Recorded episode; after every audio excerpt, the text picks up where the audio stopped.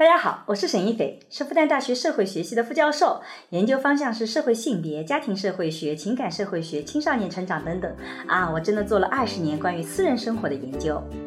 你好，我叫商建刚，我是一名法律从业者，我曾经是一名律师，现在是一名法官，我做法律工作二十年了，很高兴参加今天的节目。我们也是结婚二十年的夫妻，我们将会一起主持这档由新事项光之来处出品的播客。在这档节目中，我和沙老师将会以男女不同的视角解释这个时代的爱情问题，从社会学和法学的角度探讨与亲密关系、婚姻家庭、社会性别相关的热点事件。那也会参差一些我们轻松的夫妻的日常聊天。很多的人，比如说秀恩爱，也是一种秀，你允许吧？那为什么卖惨就不可以了？有的时候，我自己是不是所有的卖东西都一定是要就动产品而讲产品呢？显然，我们今天的时代不是这样的。我们经常卖产品都是讲故事、讲情怀。那如果我卖惨跟讲情怀，它本质区别在哪里呢？它也没什么区别。但是像林生斌这样出来的，我觉得他有两大创伤。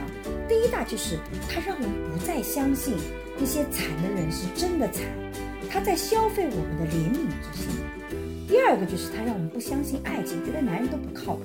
当他承认了这件事情的时候，我们该不该原谅他？社会公众该给他什么样的一个盖棺定论呢？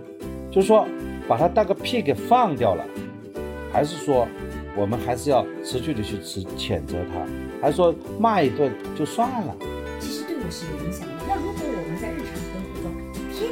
社会新闻啊，这个男的嘛又杀了老婆，那个男的嘛又把这个老婆给分尸了，啊，表现得很深情。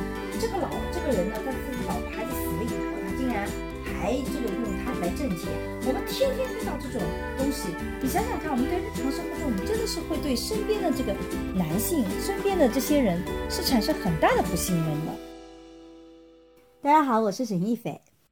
大家好，我叫商建刚。今天我和沈老师是通过。远程视频聊天，是不是别人会发现我们俩已经分居了呢？啊，你你现你现在在什么位置？说说你现在的情况。在海口一个宾馆里面，因为录制节目，所以就嗯跑到这个地方来了。然后跟桑老师，因为这个好久没见面，今天我聊的觉得跟我们俩分居很有关系的话题。就聊聊这个男人的问题。我们现在越来越不信任男人了。就是林生斌的事情发生以后，我发现很多的女性跟我讲，就是说她跟这个丈夫或者男朋友聊这个事情的时候，很多的男性表达出了对林生斌的这个觉得嗯这个认可或者无所谓，所以很多女性很受伤。这个话题又是一个触及灵魂的话题。我先把这个事实理一理吧。两零一七年的时候，发生了一一桩叫保姆纵火案。相信很多的朋友都记得这个纵火案，因为实在是太惨了。由于保姆纵火，一个妻子和三个孩子葬身火海，而三个孩子都非常的可爱，所以这个这个爸爸，也就是我们今天聊的林生斌，其实当第二天赶回来的时候，非常的悲痛欲绝，所以。嗯，我们其实大家都关注到了他这个人，也一直在觉得特别的惋惜。之后呢，就是呃，嗯，保姆也受到了法律的严惩，而这个爸爸林生斌呢，他做了几件事情。第一个呢，他呃，这个有一个微博账号叫呃，老婆孩子在天堂。然后其次呢，他创立了一个服装品牌，叫童真一生。童真一是他三个儿子的名字里的最后的一个字，然后生是他自己的名字，所以就做了这个服装品牌。然后也也做了很多的，就是这个这个在网络上的各种的宣传，包括他维权的，不叫宣传吧，应该说是他在网络上也一直在直播他自己的生活，包括他维权的一个过程，包括他对。自己孩子跟老婆的思念等等等等，然后，在今年的上个月，突然间他就在微博上说他有了新的孩子。那一开始我觉得网友都还是比较祝福的，但是大家很快的推算一下时间，就发现如果他的孩子出生的话，那就意味着他一年前就应该已经是结婚了。可是，一年前人们发现他依然在网络上以怀念妻子、怀念孩子的身份，在做各种的商业的营销。所以呢，在这个过程中间，人们就开始越来越愤怒，以至于到最后的时候，都爆出了一个匪夷所思的、很玄幻的镇魂井的这样的一个事情啊，就是一口井。其实那天那个视频出来的时候，我还给桑老师，我记得给你看过的。我们桑老师是很坚定的说，建国以后妖怪妖怪都不能成精的，对不对？但是我就觉得哇，这个我们就觉得这个事情很毛骨悚然，很玄幻。我觉得在这个事件里面，其实第一个争议，我觉得特别大的就是说，是嗯，他可不可以？大家当时就觉得。这个一开始大家是同情他的，但是因为时间一推算，就觉得你好像你在卖你深情人设的时候，其实你已经有新的太太。其实我觉得从我自己觉得，从感情上来讲，这个倒也没有特别大的争议。就是第一个问题就是说，是不是我可以很爱一个人，但是这个人走了以后，我多快的速度能进到一个新的关系里面？我自己是觉得，其实这个时间是因人而异的，有的人可能。几个月就走出来，有的人可能几年走出来，有的人甚至一辈子都走不出来。我觉得这种情况都有，我觉得很难用这个时间走出来去判断他以前的感情到底深不深，他到底是不是很怀念这个老婆。我觉得这个标准是不合适的，尤其是我自己是发现，在研究里面说，越是前面关系好的，比如说夫妻很恩爱的。那他呃突然有一方过世，其实他走进新的感情的几率反倒是变大的。如果前面的婚姻一地鸡毛啊，让他觉得很痛苦，那好不容易他解脱了，他很可能就比较享受单身生活。但他如果前面跟太太关系好，或者跟丈夫关系很好，两个人经常有说有笑，他会很怀念这样的日子，所以他反倒更容易走进一个新的婚姻里面去。这个在过去其实，在社会事件里也一直是有的，比如说。像汶川地震里面那个把这个太太搬出这个地震场，然后背在身上，但一年以后也又重新结婚了。啊，还有像呃呃人世间那个纪录片里面那个这个妻子为了要生孩子，最后付出生命代价，那她的丈夫这个几年后也是结婚了的。我觉得这些可能在我眼里倒是觉得没有什么太大问题，我觉得是可以同时进行的，甚至你是可以一边怀念自己的。太太一边进到新的关系里，我觉得这也没有问题。你自己的孩子，你也很怀念他，我觉得这些都是没有问题的。我觉得在这个问题上应该是没有争议的，除了我们中国是这样的，在国外也应该是这样的。比方说，我们我想起来那个越狱那个片子啊，《越狱》第几集当中不是讲他死了以后，这个女的不是又重新嫁人了吗？对吧？她然后呢，她还是比较怀念她的这个。这个弟弟对不对？他这个弟弟就葬在他们家附近的一个墓地里面，对吧？而且，嗯，他他们的小孩儿也也有，也就是说，这个还和他和这个这个女演员女主和这个弟弟生的小孩，也是在这个这个后来的这个家庭当中幸福的成长，对吧？我觉得这里面的似似乎大家要讨论的点在于是什么呢？就是说。我们先不以林生斌为例子啊，我就是以汶汶川地震的那个，呃，爱妻子的那个老公为例子，对吧？他在结婚了以后，我们大家也知道，结婚了以后，他有没有资格在互联网上来表达他对他前妻的一种思念呢？我觉得也是有的，因为我觉得这两者是不矛盾的。我思念一个人，他已经过去了，然后，但是我开始我新的感情，我觉得这两者是没有不矛盾的。表达思念是没有问题，怀念是没有问题的啊，大家都没有争议。我们再推敲一下，假设他表现的是一一种痛苦，然后他告诉他，嗯，我现在非常痛苦，非常痛苦，非常痛苦，啊，每天在网上去说，然后呢，呃，他同时也展现了他很幸福，他和现在的妻子非常幸福，啊，结婚了，呃，过过上愉快的生活，然后呢，他又在网上说。我很痛苦，这种这种两种情绪能不能同时展现呢？同时展现是可以的，关键是在现实生活中，它不可能同时间在存在。他可能就比如说，在太太忌忌日的时候，会重新回想到这个事情，他会很痛苦。但是他日常的如果结了婚，他很可能主调已经是比较快乐、幸福的。所以我觉得，除非他特别的分裂。啊，同时处在又痛苦又幸福，这个可能性不大。也可能只是说在这个漫长的日子里，总有时间你想起来就很痛，可是你的日子大部分时候还是往前走的。就像你看，我弟弟过世，我们两个聊着聊着，我如果聊到他，我就会觉得，我就会很不高兴啊，就那个。可是不聊到他的时候，我的日子还是照常走的。我觉得这一点应该是大家都能理解的。对，把这个问题谈清楚了以后，再回到林生斌这件事情来讲，他的矛盾就对。就出来了，就是说他是既是时时刻刻很痛苦，对吧？他他在这段时间，呃，去曝光他非常怀念这个亡妻啊，什么是各种痛苦，甚至注册品牌啊，搞什么东西，对不对？另外一方面呢，他又结婚生子了，对吧？他结婚生子了，所以说他实际上是向公众传递的这个信息就具有欺骗性，是可以这个从逻辑上是的推论的出来了吧？嗯，所以最最问题大的是什么？其实就是真实性。我自己是觉得，在互联网上，其实人们对于真实性的诉求其实非常非常高的。就是，嗯，虽然互联网我们经常说你都不知道这个互联网背后是不是一条狗，但恰恰是因为这种虚假性可能的存在，所以互联网恰恰是一个对真实性要求特别特别高的。你一旦被发现你是虚假的人设，你是有这个呃伪造的成分，你被反噬的可能性就特别特别的大。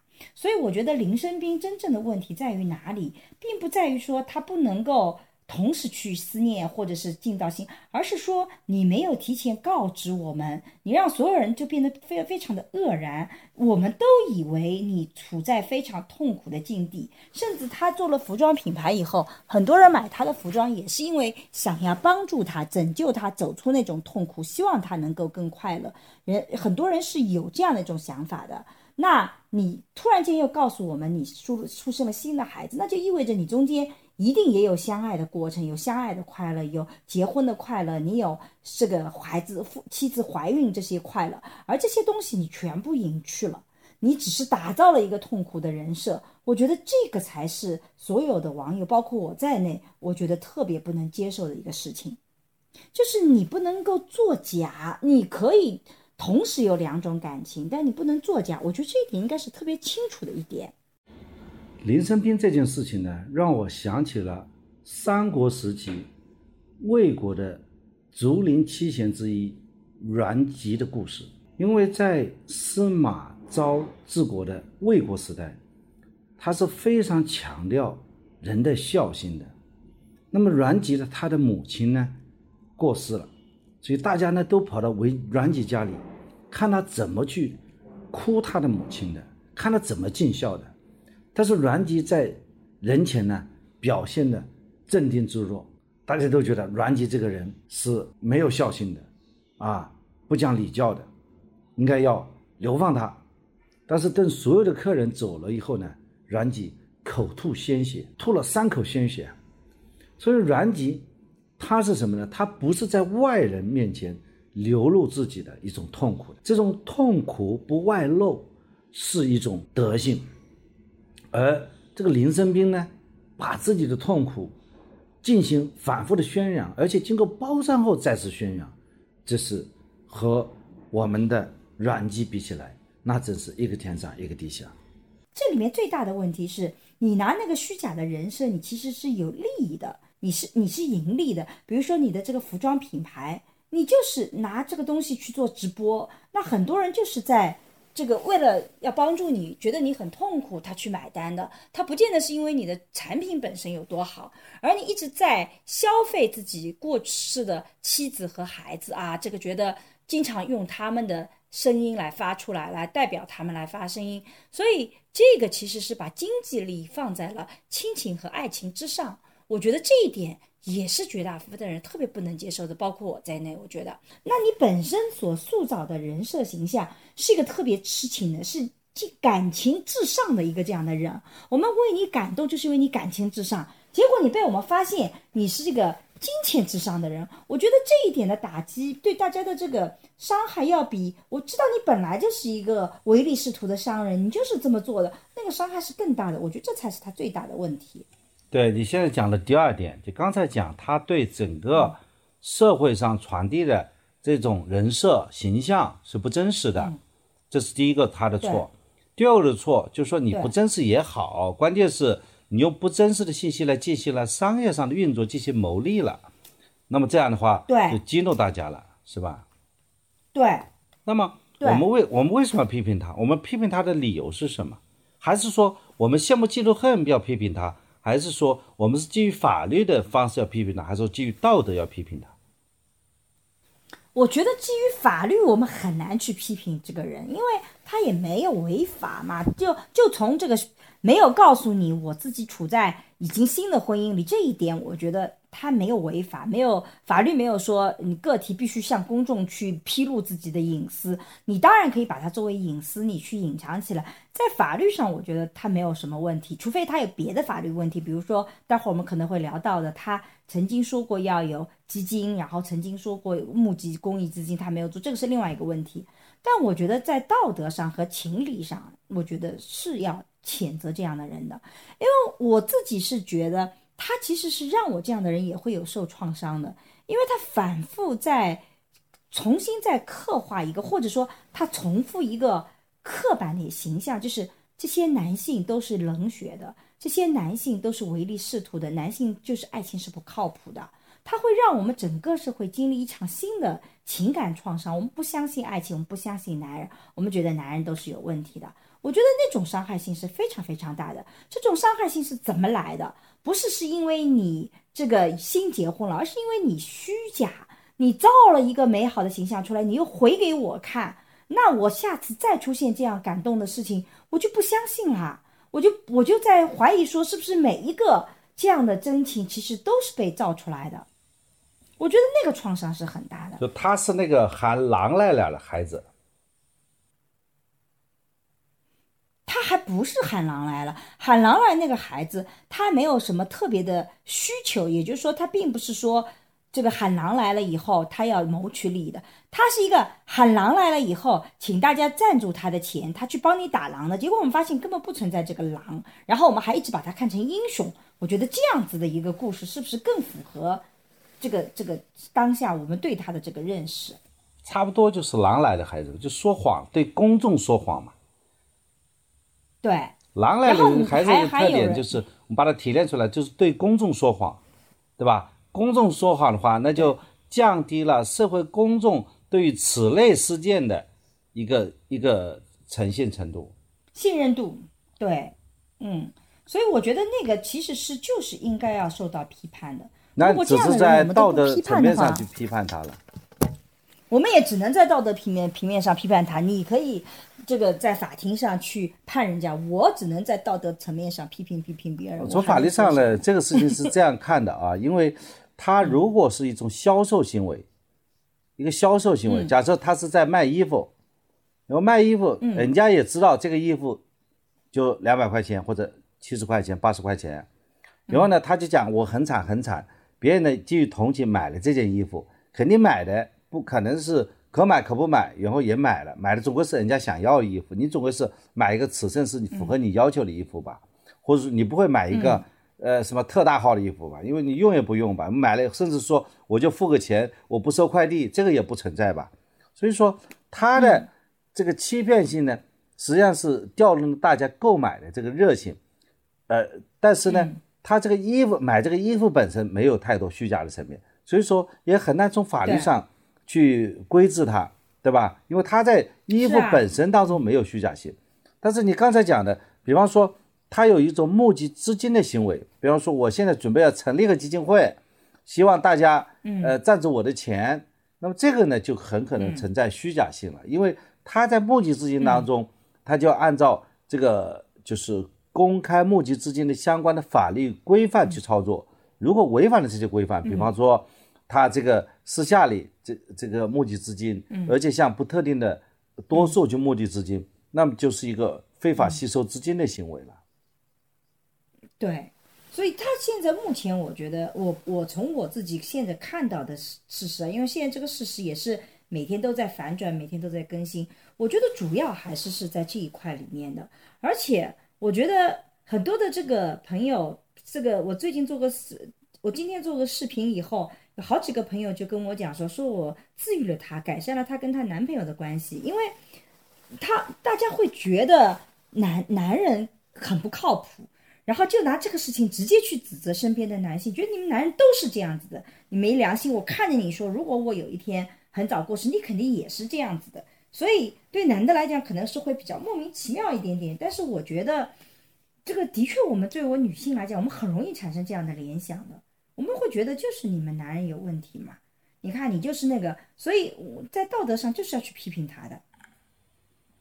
啊，那么我我真的到要要要深究一下，为什么林生斌发生这样的事情，就会呃批评自己的老公、自己的男朋友，觉得这个就他们就不厚道呢？是这样子的，有一个另外一个点也是特别特别有意思的，就是你看啊，林生斌这个事情发生以后，因为一开始大家还不知道，没有去走到那么深的，发现他有这种虚假的这种牟利的行为，那女性会觉得他这个时间太短了。就一开始大家还没有说他牟利的问题，只是觉得你时间太短了，你很快就走出来了，然后你又开始新的感情，很多的女性觉得不这一块不能接受。但是很多男性是觉得可以接受的，你觉得你能接受吧？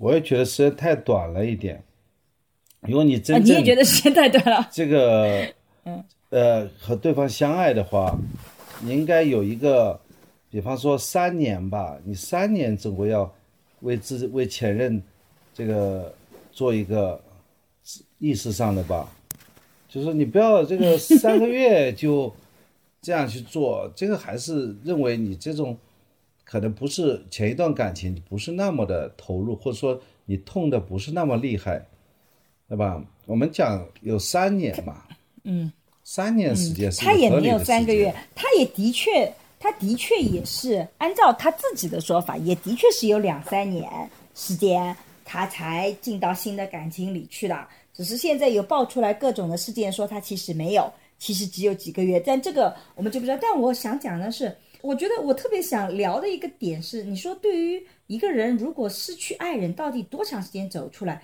你会发现男女两性想象是很不一样的。很多的男性就觉得，其实你痛苦一阵子，你就可以 move on 了，你就可以继续前进了。但是我们女性会觉得，你如果越是相爱，你的时间就越长。这个背后有一个概念，就叫守寡。就以前我们就觉得要守寡，但是守寡这个概念有意思的点是在于说，其实一直是针对女性的。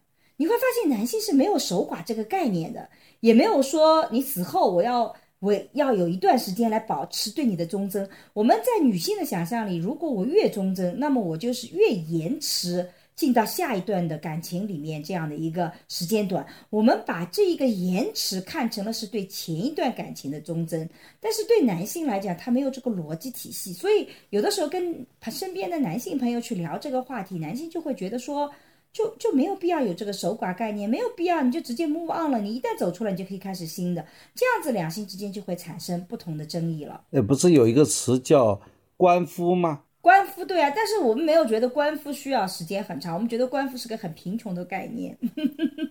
哦，这里面还有说什么中年男人什么三大喜是吧？升官发财死老婆。嗯，对啊，你看以前这种玩笑话，其实就把这个死老婆不是看成是一件非常这个糟糕，你需要沉浸在痛苦里的，甚至还以前那种，我就很不喜欢这种玩笑话，什么升官发财死老婆，你记不记得？哎，像那个贞节牌，在古代里面的那种贞节牌坊，有没有给男的立的贞节牌坊？没有的，贞节牌坊只针对女性。哦，如果一个人死了老婆啊，他然后就一直不娶，我们不觉得他是很忠贞，我们会觉得他这个人混得不好，或许比较贫穷，娶不起老婆。混得不好，对吧？对，所以我自己是觉得，我反倒是觉得，在今天这个时代，没有必要把守寡的这个概念再去扩张起来。我们不要把你这个沉浸在前一段感情里面的长久的时间，看成是你对前一段时间的忠贞。我觉得这个其实不一定要有关联。当然，你说你三个月就完全走出来了，这个也太快了。我也觉得会觉得。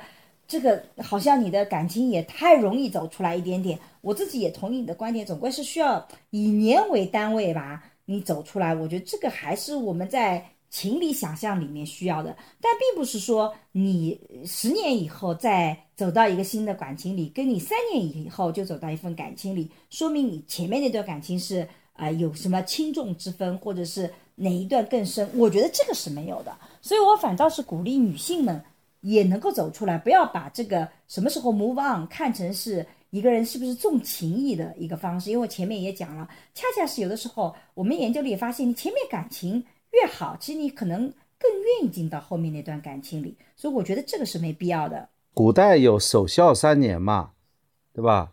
那么现在民法典有三年的诉讼时效嘛，说明三年它是一件哦，真的有三年，对啊，说明三年就说明可以忘记一件事情，允许你忘记一件事情，三年是一个合理的时间。啊，所以怪不得我们三老师说要三年，原来三老师的三年是从法律角度去谈论这个三年的。啊，这纯属巧合，哎有意思这符合中国人的传统文化吧？所以其实这一点，我觉得我倒是鼓励走出来的。但的的确确，我们前面讲到的，他这种谋取利益性其实是有问题的。但是这个人也的确是，就是说，他我我比较其实比较疑惑的事情，他是那他是没有预见到他这种人设的崩塌的吧？这是人设崩塌是，这是一定会发生的。他本来就是一个受害者，一个普通老百姓，他为什么要去做这样的事情呢？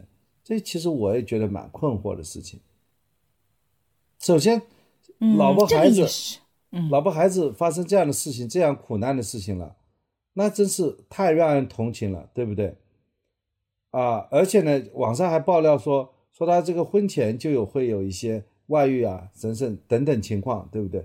那么，把自己的痛苦的事情，把自己的私事拿出来炒作，要达到什么样的目的呢？就是为了获取流量，最后来销售产品吗？我觉得利益是很重要的。我自己是觉得这个背后是，我觉得有可能啊，我自己在揣测，这里没有任何证据啊。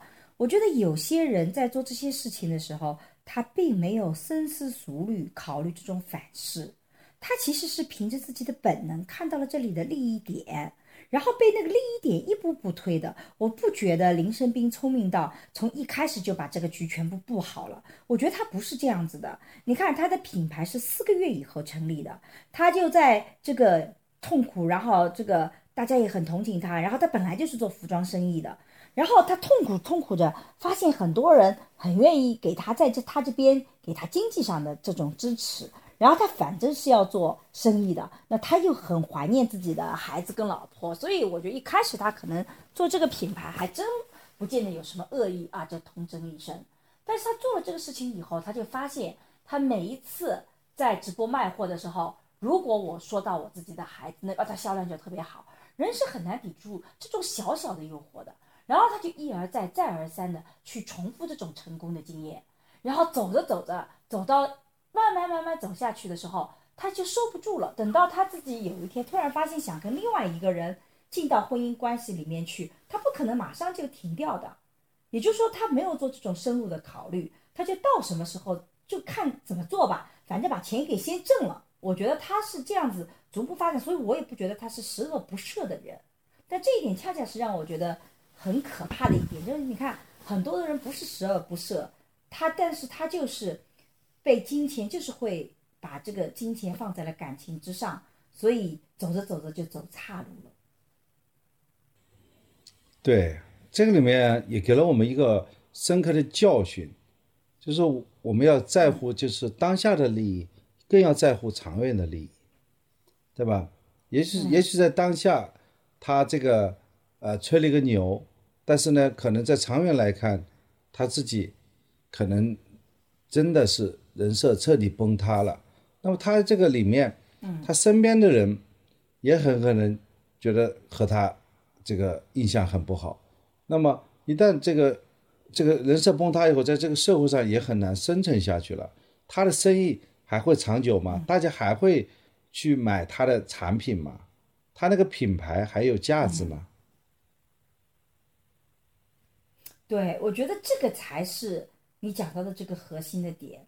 所以等于说，它品牌的最核心的价值就是它的那个这些死去的孩子和太太。所以我自己啊，在我情感上，我觉得我这点可能是不正确的，但是我真的不太能接受消费死去的孩子和太太去做商品，这一点其实我极其的不舒服。这也是我自己突然想明白了，为什么我对这个人我特别的不喜欢，就是他，包括他做童真一生，我为什么不喜欢？就是因为从我的伦理角度来讲，我觉得那个思念它没有价格，但当你变成一个产品的时候，它就变成有价格了，而你又盈利，这一点其实是我特别特别不舒服的。关于童真一生这个品牌这个事情呢，我是从两个层面来看的。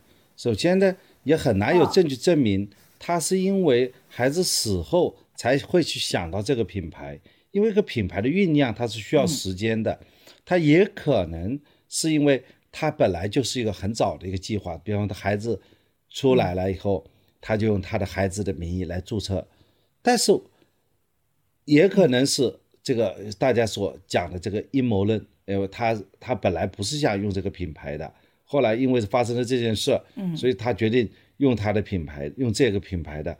我说这个事情是无法去查明的，也很难去查明的。我们不评判，我们关注的事情是，不管你在前注册的这个牌子，还是事后想的这个牌子，你不应该用你这个，因为客观上已经发生了这么一件悲惨的事情，是吧？你不该用你这个悲剧去赚钱。你不应该用这个悲剧赚钱，拿自己的，呃痛苦来来换取大家的同情，最后达到自己的商业利益。这一点呢，我觉得是，我不知道这个这个是不厚道的。比方说，我们我们不允许一些商品是带有，呃带有这种，呃呃侵犯人权的，对吧？比方说。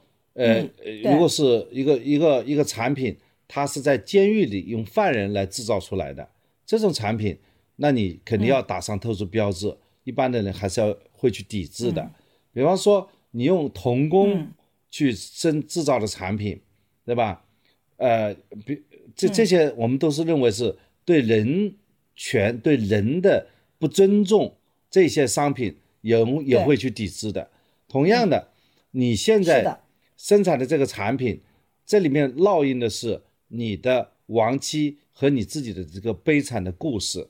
其实这里面对的的确确，他有一个有一个对人的不尊重，因为把把这种灾难商品化了，把这种情感商品化了。这个特别同意，所以你这点分析的就特别的好。从人权的角度来看呢，我们讲大的概念，讲人权，嗯，就是对人的呃这个。这个一个尊重嘛，就是人格，他人格权，包括我们的民法典里面，专门中国民法典最大的一个特点，就是专门写了一章讲人格权篇。也就是说，我们这个嗯社会首先是对人的尊重，然后是对财产的尊重嘛。嗯，要把人的这个嗯呃这个权利，人的尊严要。要高于一切的这种物质条件，所以我们会涉及到隐私权的保护啊，这个姓名权的保护啊，对人格尊严的一些保护啊，对吧？会有这，这就强调我们首先是要这个人类要发展物质到了一定程度以后，那么我们更加要重视对人的基本权利的保障。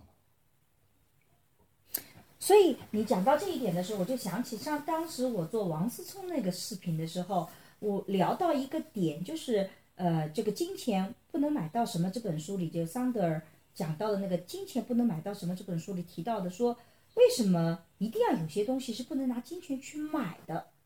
他因为有他有个逻辑，就是说这个一个是大家首先普遍的逻辑，就是什么东西一旦是可以被金钱买卖，它一定贬值，它就不再是尊贵的。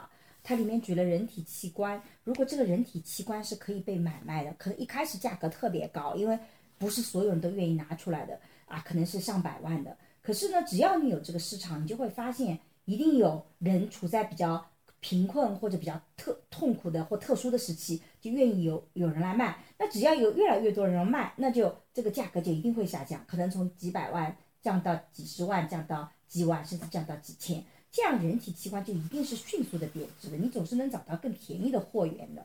所以他说为什么不能够这么做，就是因为他其实这些人类尊贵的东西是要有意识的保持它的价值，否则它就会被泛滥了。那到最后的时候，你会发现，你一开始是觉得，哎，穷人很穷啊，他卖掉一个肾，他还能生活的很好，那几百万可以让他生活的很好。可是你卖到几千的时候，其实不能改善他的生活，所以其实到最后是伤害这些人的，这是一点。但第二点，他讲的是，就是从爱这种情感来讲，其实，在经济学里就是避开这个爱的。经济学特别节约爱，因为经济学关注的不是利他精神，爱是有利他精神在里面的。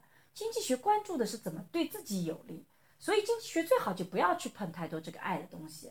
所以，当这些东西一旦进到这个经济学，就变成交易的个东西，它这些本质就会出现很大的一个变化，就它不再具有原来的稀缺性，甚至爱一旦被交易，它就不再称之为爱了。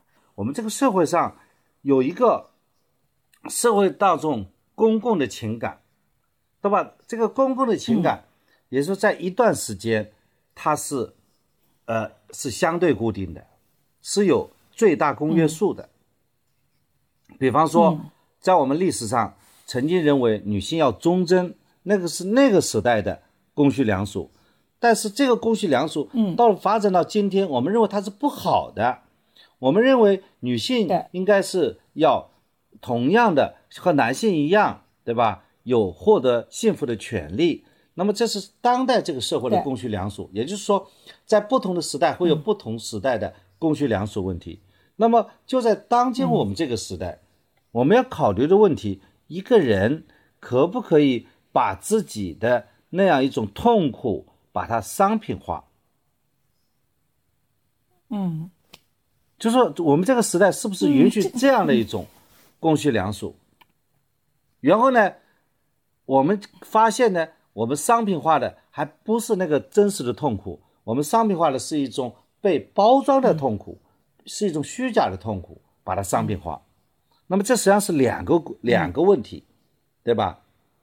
对吧？你你如果我因为是假设啊，假设林生斌没有娶妻这个事情，嗯，假设他没有生孩子这个事情，我们先把它割裂一下，我们直接谈，嗯，林生斌他还发生了这么一件人间悲剧之后，他然后呢，他不断的在用这个人间悲剧的概念来发展自己的事业。这一点我们也讨论一下，他是不是违背社会的公序良俗？在这个问题上讨论清楚的话，才有机会讨论第二个。他这个痛苦基本是一个伪造的、虚假的一种痛苦，那么这个就容易讨论了。这个问题其实比较难的。某种意义来讲，我都那么惨了，对吧？难道你不是让大家来给我一个善意吗？对不对？我也做了这个品牌，我只不过在我直播是客观的讲，大家也愿意买。如果说你还不允许我去买，你用你用道德来来扼杀我，说我这个是违反公序良俗的行为，那么老百姓的生存的空间在哪里呢？对吧？还是说，哎，如果说你很痛苦，你自己，呃，客观的很多，你可能是有需要有一个呃第三方来为你去做点事。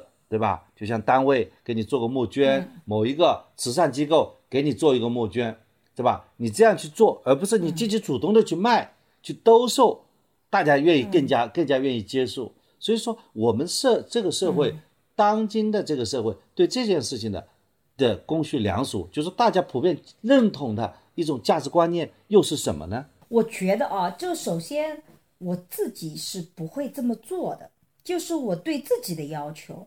我如果是处在很悲伤的状态里，我绝对不会把我的悲悲伤变成一个经济效益。但是对别人的要求，可能就不能够这么来要求。就人家可能真的是会有自己的这个更加痛苦的这种过程，可能物质上的痛苦对他来讲痛苦更甚，而对我来讲，可能精神上的痛苦才是最痛苦的。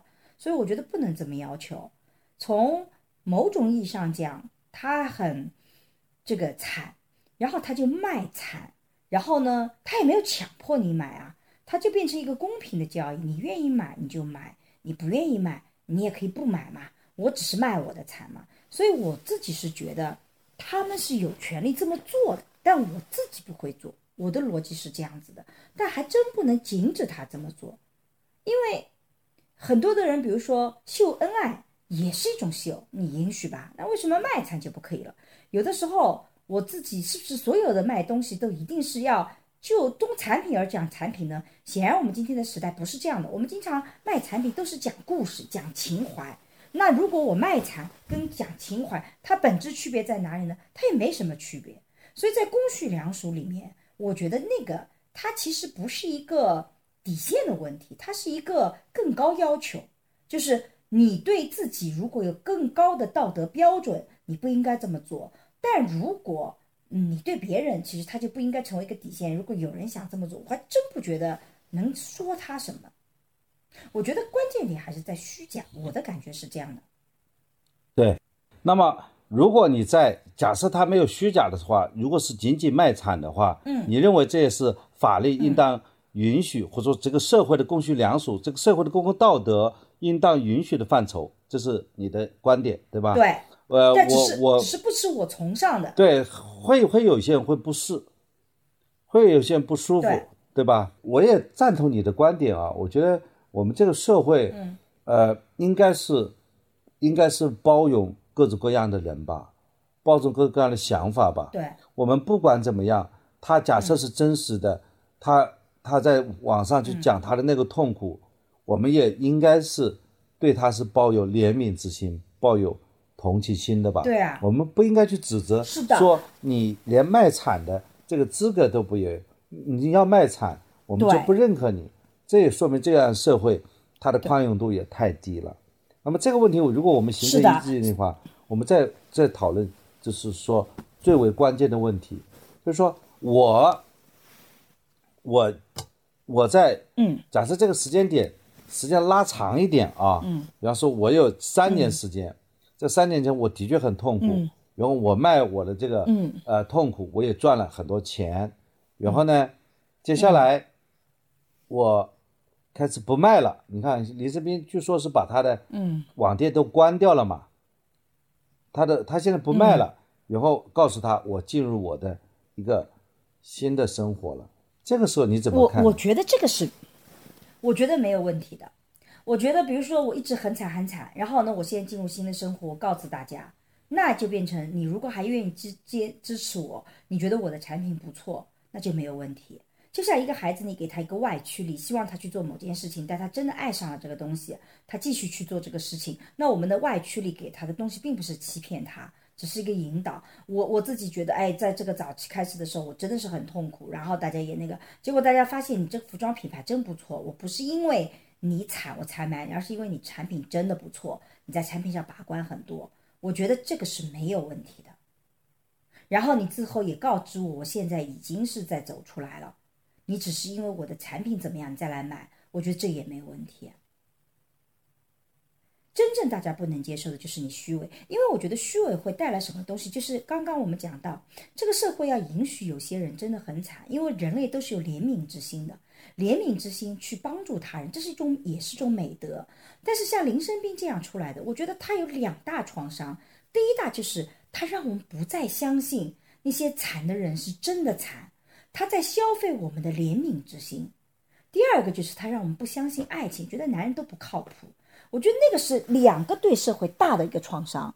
那我下次看到这个人很惨，我还要不要去怜悯他？因为如果我怜悯，最后发现他又是假的，我就觉得自己很傻呀。我哥怎么老被骗呢？我就怎么老不长记性呢？我觉得自己很傻。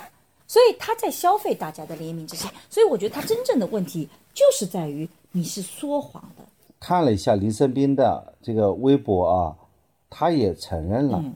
所以呢，也基本上也可以形成我们的一个意见了。他说，这段时间以来，因为隐瞒重组家庭情况，引起了一系列的事件，占用了太多的公共资源，违背了社会的公序良俗。啊，那么这个这个问题，也就是说，他他就呃具有这个这个做的不合适的不合适的地方啊。那么我想下一步进一步讨论的问题，当他承认了这件事情的时候，我们该不该原谅他？社会公众该给他什么样的一个盖棺定论呢？就是说，把他当个屁给放掉了，嗯还是说我们还是要持续的去持谴责他，还是说骂一顿就算了。哎呀，你提了个特别难的题目，我觉得我其实自己受伤也受伤在这里。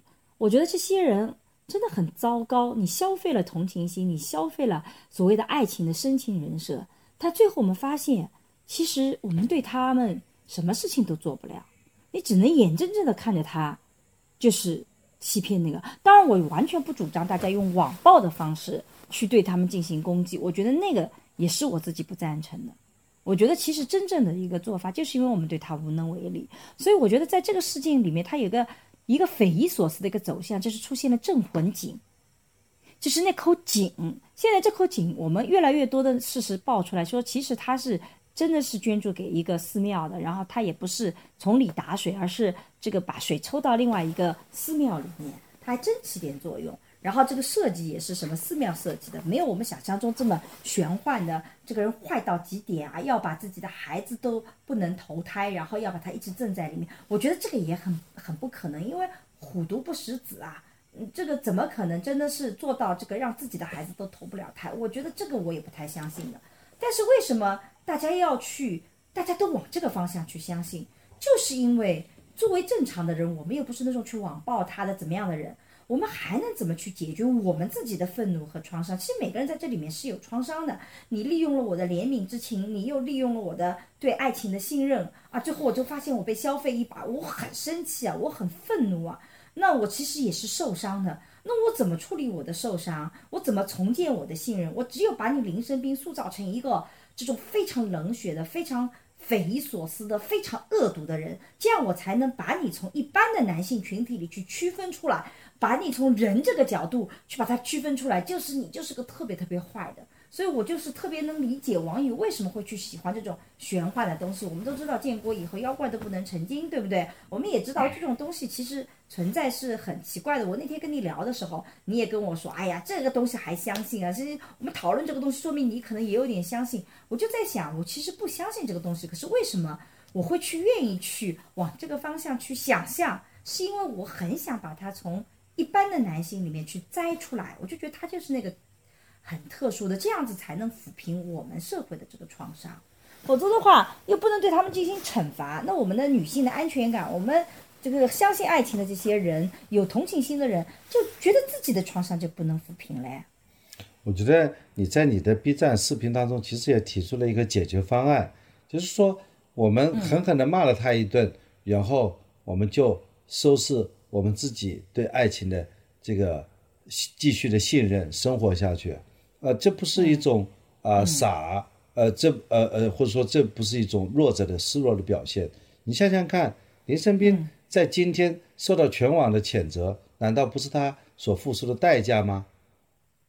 这个他的人设的崩塌，也不是他应该呃要呃付已经付出的代价吗？你想想看，从林生斌的角度来讲。他丧妻丧子，我相信这种不论是谁都会会很痛苦的。不管这个痛苦有多啊多长，但是这个痛苦是客观的，嗯，对吧？第二呢，对他，呃，哪怕是呃弄了一点钱，对吧？但你想想看，他在整个的互联网上，即便有这个四百多万的粉丝，这些粉丝是没有任何商业价值的，对不对？对吧？嗯，因为他的。事业，啊，他的这个工作很多时候就可能可能到此为止了，他还有那么长的人生的路要走呢。难道我们的难道我们从中得不到整个互联网它就是能够澄清事实的吗？你还记得吗？我们聊聊过一次，讲互联网的情绪。对，互联网的情绪，呃，就是通过啊，呃，没有互联网没有反思精神，对不对？互联网，我们我们这个可以听那期的详细的报道。互联网没有反思，嗯互联网是通过一种愤怒啊，另外一种愤怒。但是呢，互联网最终是真实的，这种愤怒是真实的。互联网把这个真相也揭示出来了，或者说很多问题慢慢的洗清了。我想林生斌也很可能是在这段时间当中是变成一个话题，很可能到了明天他就不是话题了。但是我们的生活还得还得要继续。换句话说，我们也并没有认为林生斌在这件事情上做到了全身而退。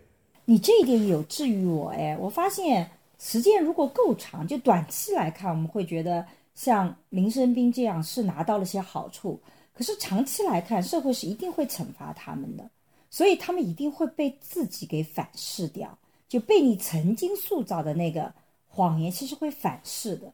所以这个公平还是在的，恰恰整个社会存在这样一种机制，所以我就觉得像林生斌之流的，其实永远还是少数，他不可能是大多数的，所以他们也会付出代价。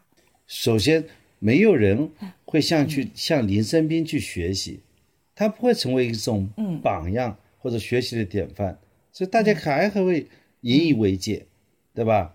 那你，嗯，这个如果是。呃，在在在外的时候啊，你应该是要保持手机的畅通，对吧？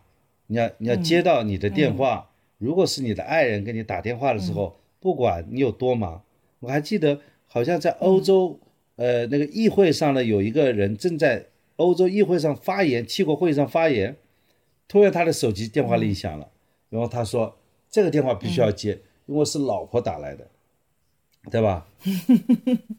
嗯，那么这个你要保持电话的一些畅通。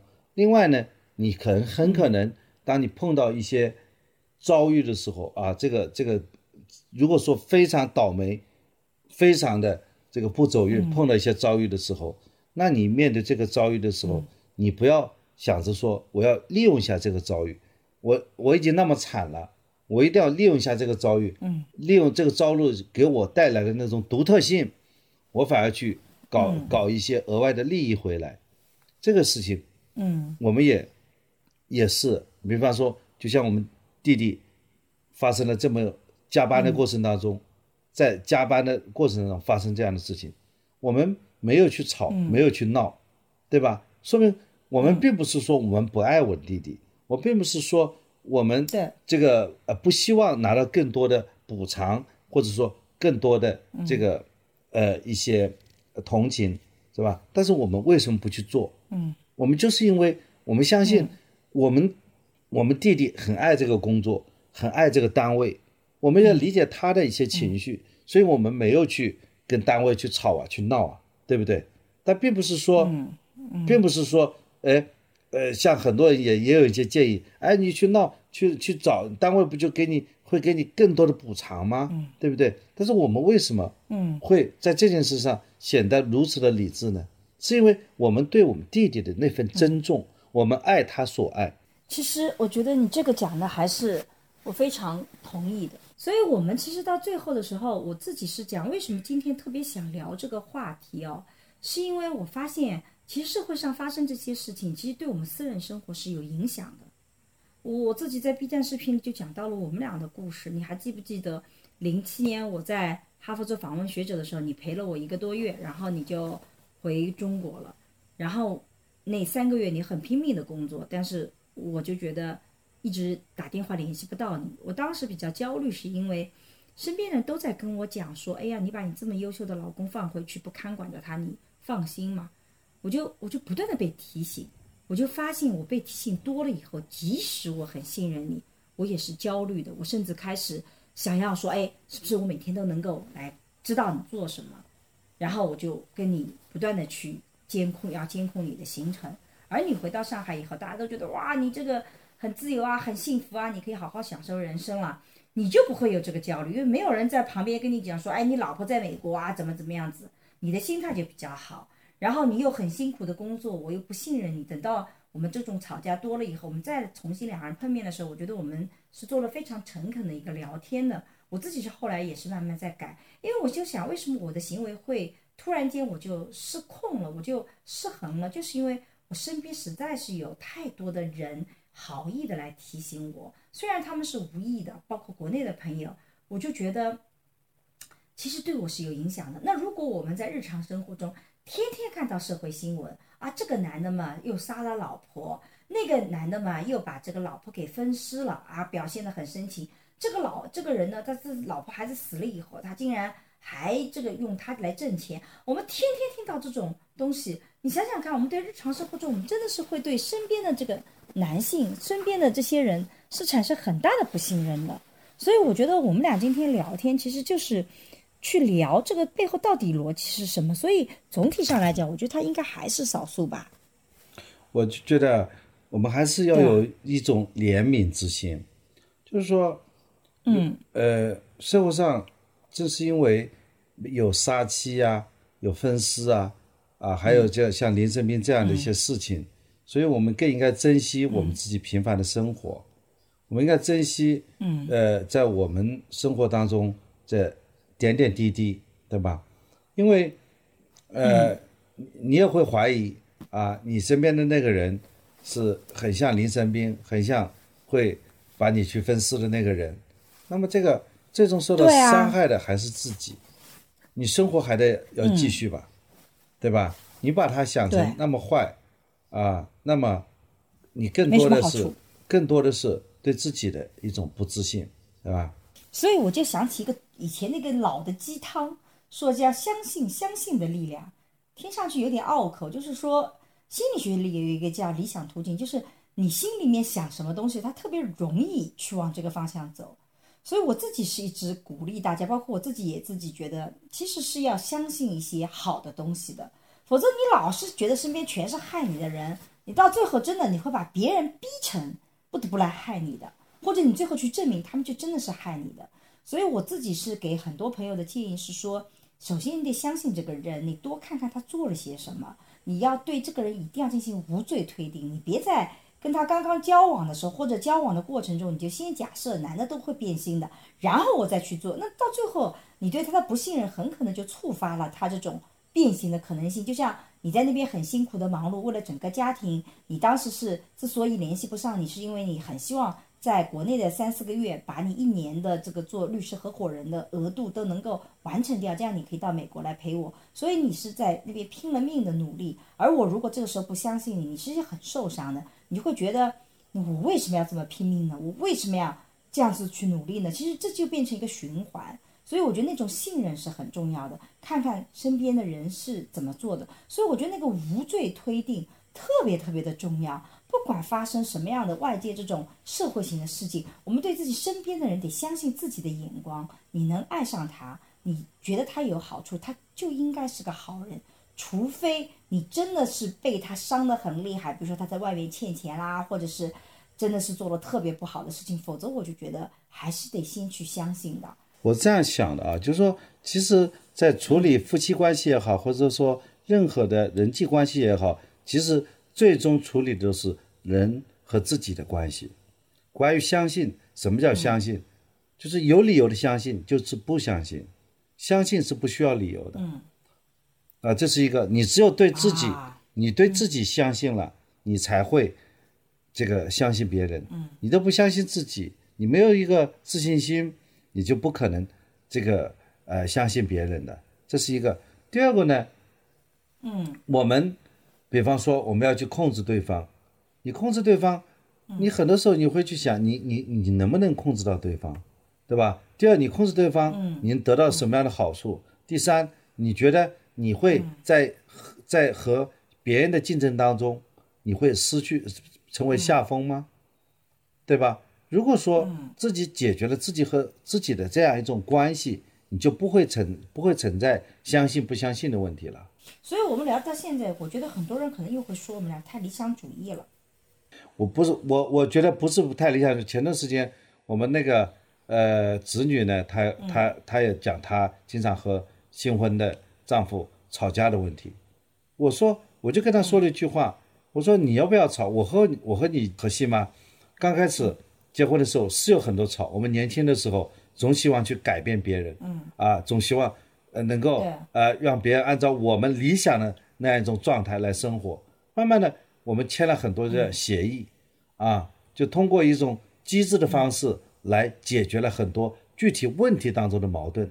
但是最后，我们实际上是改变自己，认可自己，对吧？嗯，我想想，就像我们现在，你有你自己的事业，我有我的事业，对吧？我们也有很多共同的，嗯，这个家庭孩子的成长，对不对？你这种状态下，你也不会担心我跑去找别人，对吧？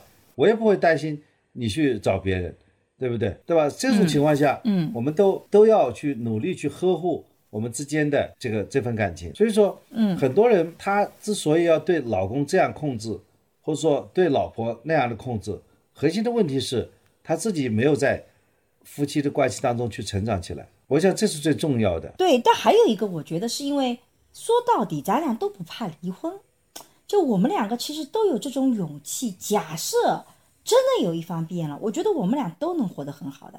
假设有一天我真的出轨了，你想想看，你跟我离婚，我觉得你分分钟都可以又能过得很潇洒了。而我万一你变了，我觉得我也不会特别要死要活，我还是能够把自己的生活料理好的。可能这个背后可以离婚的勇气。也恰恰反过来是给了我们各自的信任度的，所以我觉得我自己是觉得你得要相信自己的这种能力，呃，你你你自己越自信，你反倒是可能越能够经营好这种关系的。这个是底气是一方面，还更重要的方式说你自己接受什么样的一种生活，什么样是你所理想的生活。我所以我要讲的事情就是说夫妻嘛，他还都是一个缘分，不管是好的婚姻还是差的婚姻。我们既然想待在婚姻里面，我们就要想办法把自己在婚姻里面搞得舒服一点。还是还核心的问题还是和自己的关系。你天天和那个人斗，把这个人弄死，你自己也嗯也幸福不到哪里去。那我但是有很多人说，那我身边我怎么知道他不是林生斌之流？就现在很多人就吵架，就是担心说，尤其是跟。呃，男朋友或老公聊天，发现这个男朋友就说啊，这个这个没有问题啊，这个很正常，他就进到新的关系里去啊，大家就会担心身边的人是不是林生病之流。其实我我自己是在视频，包括在这里，我其实特别想分享给大家，就是你多看看他的行动。如果这个人只是用语言不断安抚你，但从来没有行动，其实你就要打个问号，甚至你可以要求他有些行动的改变。我觉得这一点是很重要的，因为后来我在看林生斌当年秀恩爱的一些。这个呃微信截图，我就觉得哎呀细思极恐的，就是当他的太太不断的向他抱怨说三个孩子很吵闹的时候，他就说随便去让他们去吧。然后说太太说哎呦我压力很大的时候，他就说哎呀这个呃这个我我神经衰弱的时候，这个他就说啊你吃我很苦的时候，林生斌说啊吃的苦中苦方为人上人。你会发现他从来不提供具体的支持来帮助你去解决这些问题，在夫妻里面，所以我觉得。某种意义上就说明这个人其实并没有你想象中那么的靠谱，所以他一开始那个深情的人设可能就实际上就没有那么的深情。他太太我觉得一定也是对他有些不满的地方的，所以我觉得其实，在婚姻里面，如果在两深度的两性关系里，更多的看到对方做的，而不只是说什么，甚至说合作可以结合起来看，叫听其言观其行嘛。我觉得我们还是可以相信自己的直觉的。身边的人绝大部分我都觉得不会是那样子的，我觉得这点还是很重要的。我觉得如果真正有这种困惑的人，还要去听听你的这个两门课，啊，很多人他有这些困惑，他犯的一些问题都是一些常识常识性的问题，核心的问题没有解决好自己和自己的关系，他不相信老公，和老公的关系处理不好，老公和老婆的关系处理不好，他和他的父母关系就处理好了，他和他的兄弟的关系就处理好了。他和单位的同事关系就处理好了，人际关系它都是相通的。如果说你能够把夫妻关系处理好，你在单位也能够把人际关系处理好。没有一个人说在单位面前啊，当然是那个那个叫不要和陌生人说话的那个男的，对吧？那个老公，嗯，是是一个特例啊，就是说是单位好像做的呃温文尔雅啊谦谦君子，回到家里就拼命打老婆，把所有的那种缺点都发泄在这个老婆身上。我说一般的人呢，我讲通常一般的人，你自己要要想办法，就是说把这个叫这个配偶啊，作为你最重要的一个呃合作伙伴啊，最重要的一个呃一个对象，来把关系处理好。所以我觉得，其实通过这个事件啊，其实我也很希望所有的夫妻能像我们这样去聊聊这个事情，尤其是男性，因为。作为女性来讲，其实我们有的时候真的是会遇到这种事情的时候，会打击我们对爱的想象，以及对爱情的信任，以及对自己看这个世界美好的程度。所以我觉得，我我是觉得，嗯，如果是情侣也好，夫妻也好，如果真的遇到这种困惑，其实就应该这样打开来去聊一聊。我觉得这也是一个深度的了解对方，然后能够更好的去促进感情。就我们不要做太多的价值判断。嗯，邵老师有的时候也会觉得说啊，三年就足够了。可能你会觉得三年怎么够，五年怎么够？其实那些都是价值判断。但我们听到对方的想法和声音，然后我们互相去理解，我觉得那一点还挺重要的。你觉得呢？就我们是不是能提一些更好的解决方案，能帮到更多的朋友能够去解决这些问题，去更好的去走出这种创伤呢？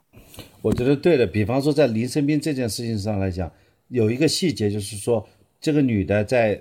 在在葬身火海之前打了好几个电话给他，他基本没有接到那样的电话，对吧？怎么去避免这样的悲剧发生？那你就是要保持一个电话的畅通，对吧？